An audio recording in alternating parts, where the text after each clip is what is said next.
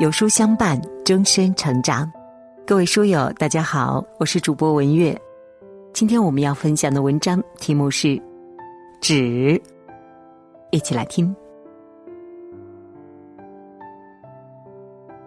古人云：“天道有数，至则反，盛则衰。”任何事物的发展都是有尽头的，当达到极盛之时，便会走向衰落。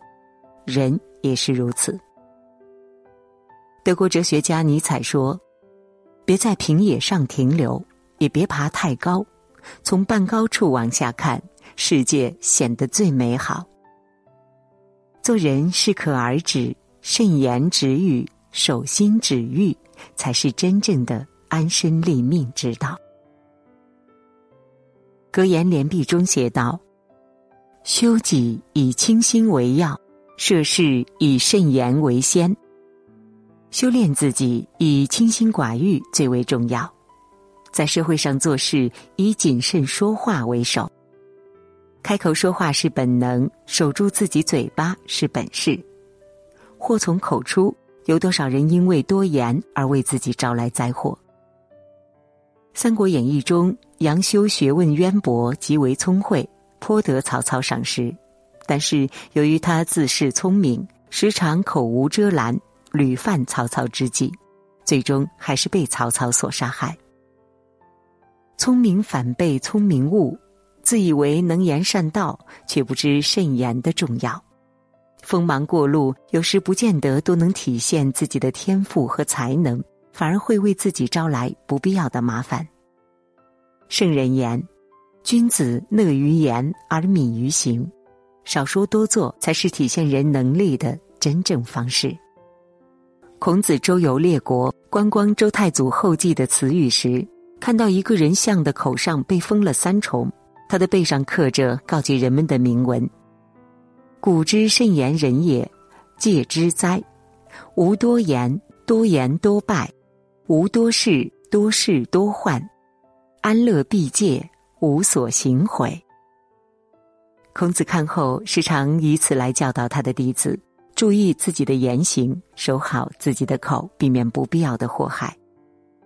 守好自己的口德，不该说的话不要说，不知道的事情别乱说，着急的事情慢慢说，不确定的事情别急着说。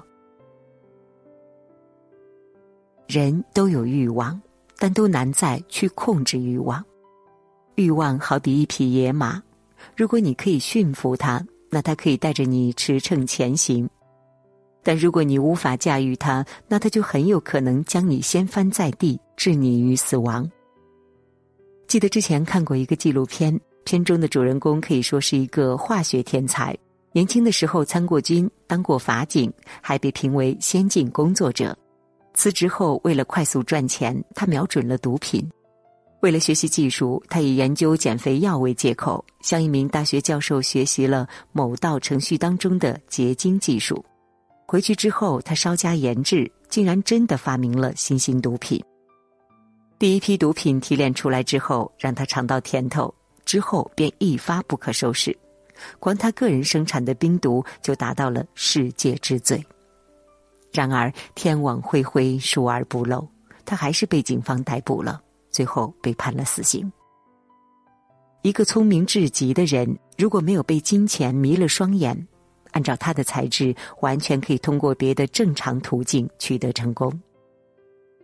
詹姆斯·艾伦说：“当被欲望控制时，你是渺小的；当被热情激发时，你是伟大的。能控制欲望的人会走得更远，被欲望所吞噬的人注定只能折在半山腰上。守好自己的心，适时的止步，才不会让自己摔得很惨。”凡事不必极尽苛责，懂得适可而止，才会拥有更好的人生。《红楼梦》中有句话：“身后有余忘缩手，眼前无路想回头。”做人没有尺度、肆无忌惮，只会害了自己；行事有分寸，说话有余地，不贪欲念，不困于心，方能淡泊从容。所以，凡事不急于一时，不急于求成，循序渐进，才不会用力过猛或交往过正。懂得知止，才是人生最大的智慧。